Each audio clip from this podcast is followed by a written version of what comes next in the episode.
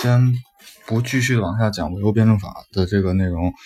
嗯，我从今年开始呢，开始用知乎，然后呢，这一个多星期吧，然后有很多的网友向我问问题。那么这一期呢，主要就是把最近的话，网友嗯在知乎上问的我一些关于社会主义方面的问题，然后我汇总一下，然后就是把问题读出来，然后把我的答案，然后给给告诉大家。那所以呢，就是。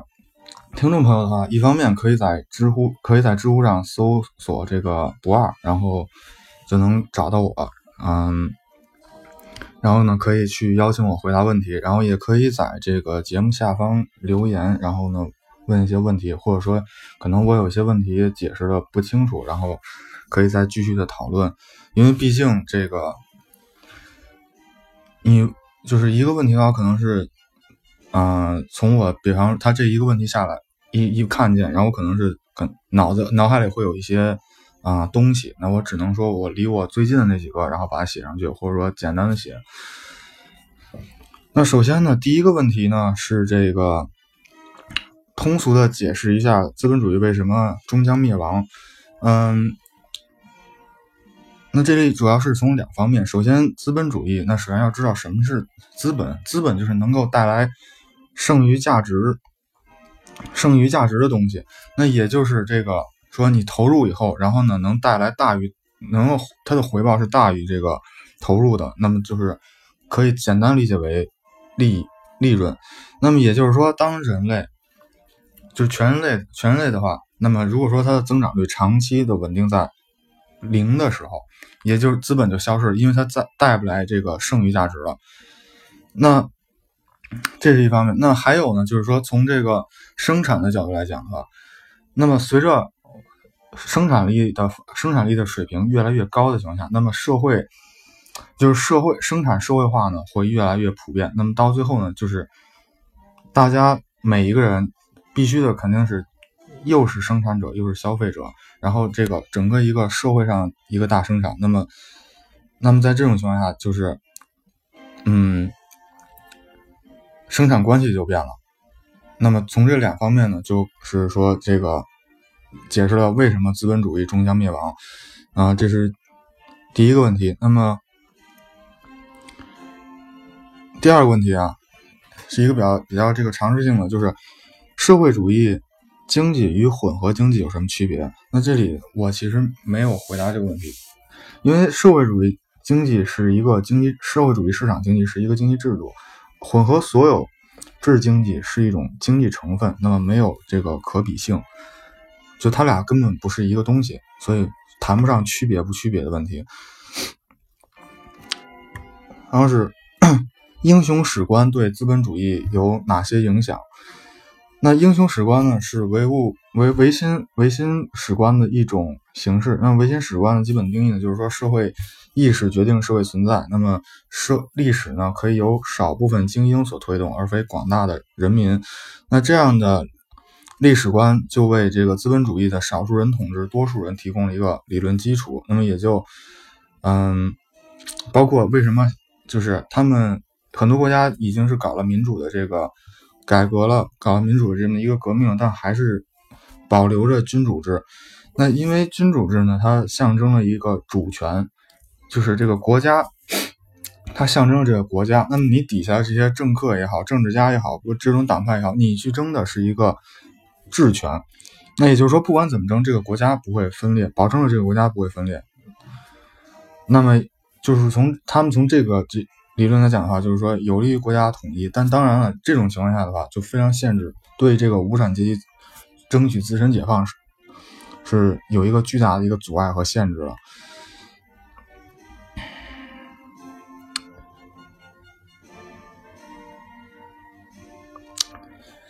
嗯，这个问题是这样，就是，然后第四个问题，那个就是关于这个逻辑思维的这个，就说这个 罗辑思维的这个一个观点，就是说这个中国没必要去守住这个十八亿亩耕地红线，就是说这个美国，就算美国对就各个国家对中国都禁运粮粮食禁运了，但是如果有利的话，资本家就算偷运偷运也会把这个。呃粮食给给运到中国来。那然后呢，就问我有什么看法？那这块讲的话，就是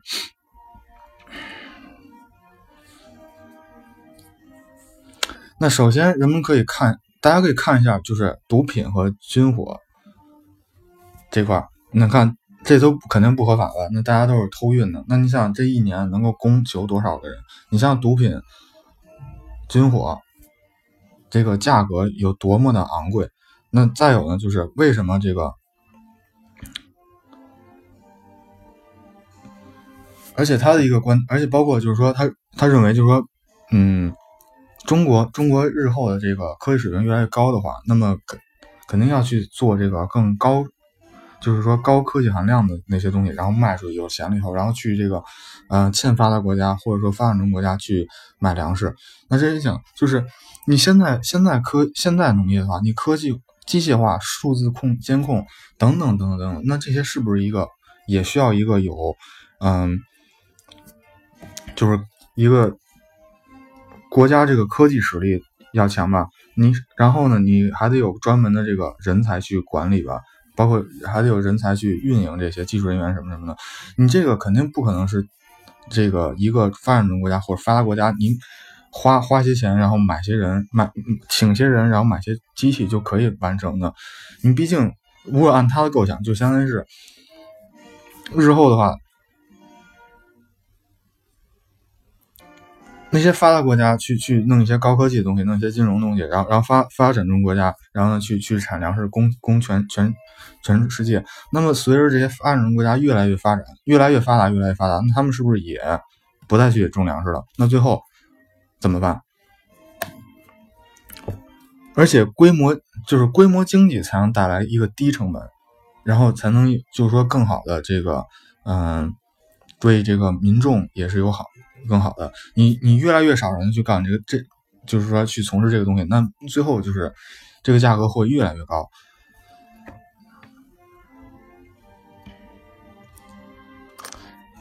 嗯，这个问题是就是贫穷能不能被真正意义上的消灭？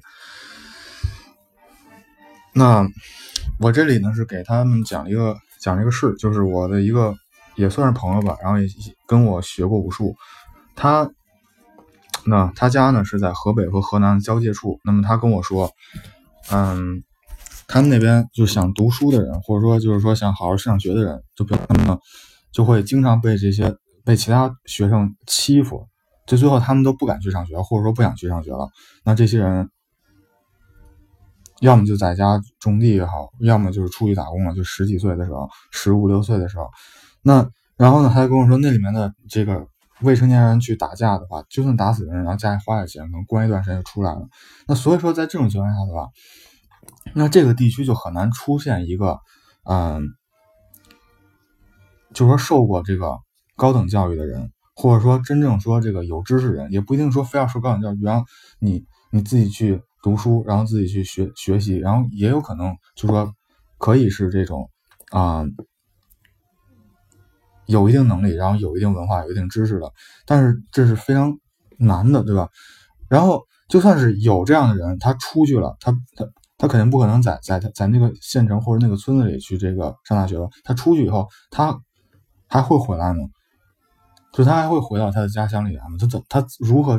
那这个家乡的人是怎么怎么被建设？那也就是说，那那家乡里人，那要么就是小孩，要么就是老人。所以，那那个地方就很难的说是真正的摆脱贫困，只能说是社会上的援助、国家上的支持支撑。那这只是一个一个死循环的感觉。所以说，你要想要想去消除贫困呢，首先就是要去消除这种贫困的根源，就是这种贫困的意识，包括这个啊知识文化，然后包括要有人才，要。要有资金，不但要要有物质上的，还要有这种头脑上的一个一个基础才可以。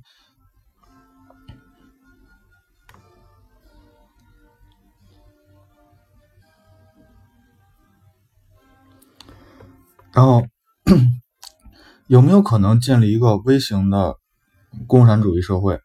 那其实呢，那这种类似的实验呢，从无论是从空从这个社会主义五百年这个历史上来讲的话，是有大量的人做过这样的实验的。然后甚至包括今天在中，在美国的某些社区啊，在以色列啊，在德国啊，都有大量这样的社区，包括在中国华西村啊、南极村这样的。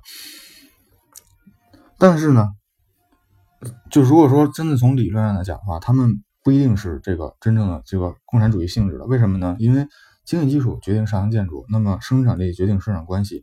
那比方说，一个一个社区，它能有多少人啊？它就算有一万多人，它能够满足自己自身的需要吗？就是它能够能够保证，就是说真正的说这个它的生产力能够高于外面，能够说这个高于这个资本主义社会或者高于社会主义社会，那肯定是不能的。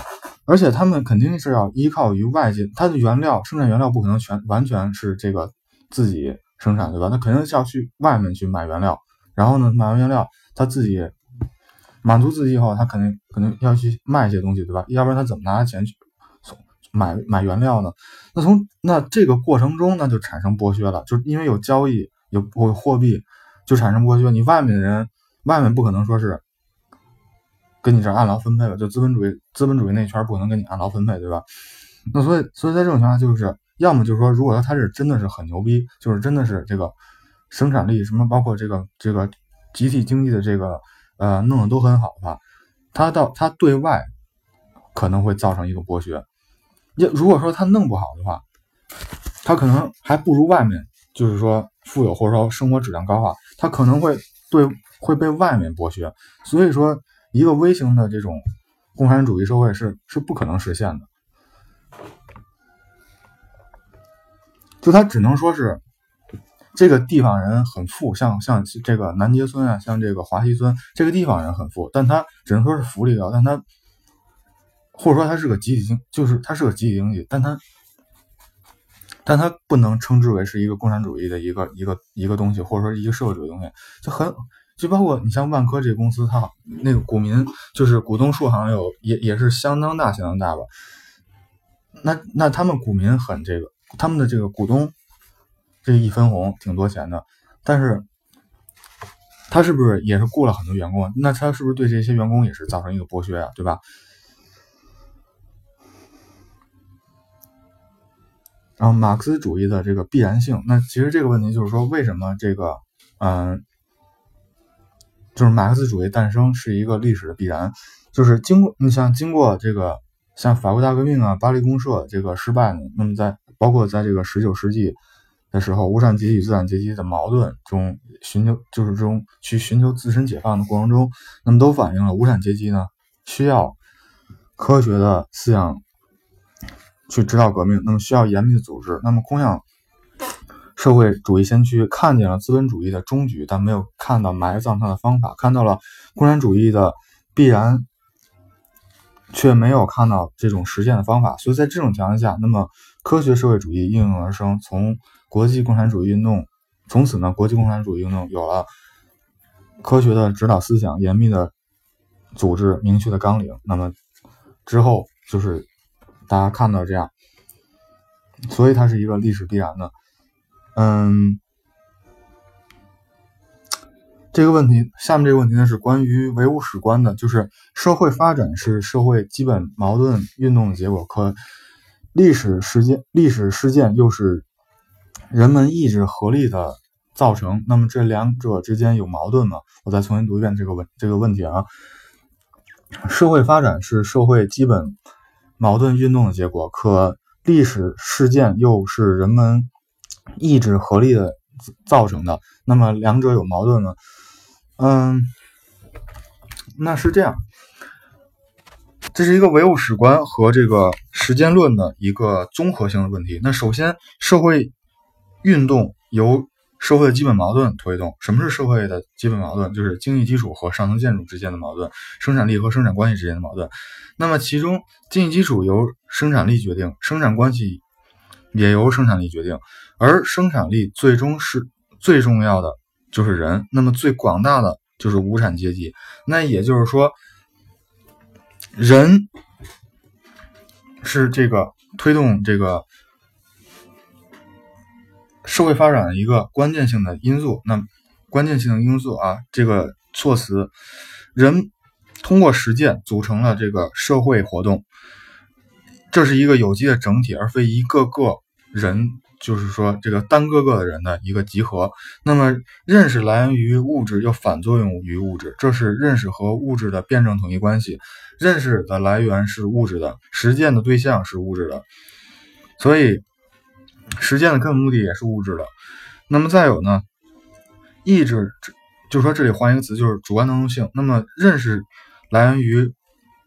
物质世界，人通过实践去认识世界、改造世界。那么，只有充分的发挥主观能动性，才能收集到足够的理性资料去指导实践。只有充分的发挥主观能动性，才能完成这种嗯实践的目的。那么，从这里讲，就是说我之前说了，就是说人是推动世推动世界的推动人呢，是在这个社会机遇矛盾里头算是一个非常重要的一个因素。那么。社会，那也就是说，人呢，对于社会发展来讲是非常重要的。而且，人通过要实践的话，要通过这个意识去实去去指导实践。那么，实践，那么意识呢，又来源于客观世界。所以说，这两者这两这个问题的两句话是不矛盾的。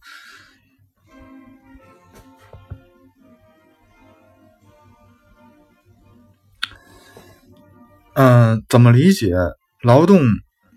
就是说，合法的剥削也是被允许。就是说，这好像是一个这个一个教授说的，就是在国内这个剥削，就是合法剥削是允许，所以我们要继续的去去这个呃，去去这种加快去建成社会主义社会。那么，因为呢，这是从因为我国的现在的一个现在处于一个社会主义初期阶段，那么。我国现在一个分配方式呢，是按劳分配为主体，多种方式并存。那么这个多种方式呢，它的实质呢是按生产要素分的占有情况去分配。那么目前呢是社会主义初期阶段，那么社会主也就是说社会主义革命尚未完成，也就是说现在呢还没有完全建成社会主义社会，只是说已经是社会主义。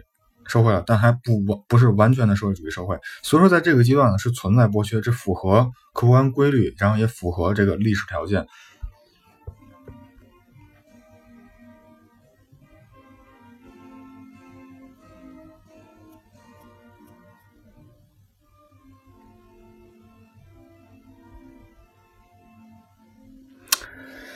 呃，生产要素在商品。生产中是是的作用是什么？那么因为生产要素呢，通过转变形态转移到这个商品中，那这是这个生产要素的生产要素在这个生产中的这个作用。嗯，那所有。所用资本与所费资本的差额在资本累积过程中的作用是什么样的？那其实这个差额呢，就是剩余价值，是资本家剥削劳动力的一个程度。那么因此，就是剩余价值存在呢，那资本家就会极力的去追求剩余价值。那么，比方说通过这个延长工作日和缩短必要劳动时间来获得绝对剩余价值和相对剩余价值。那么这个过程呢，叫做价值累积。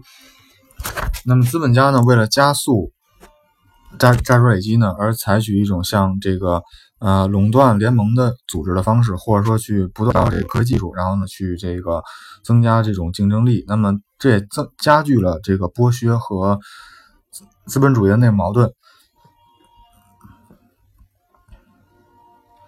然后他问这个，就是苏联这些国家，苏联的这个全称，然后包括一个。是什么意思？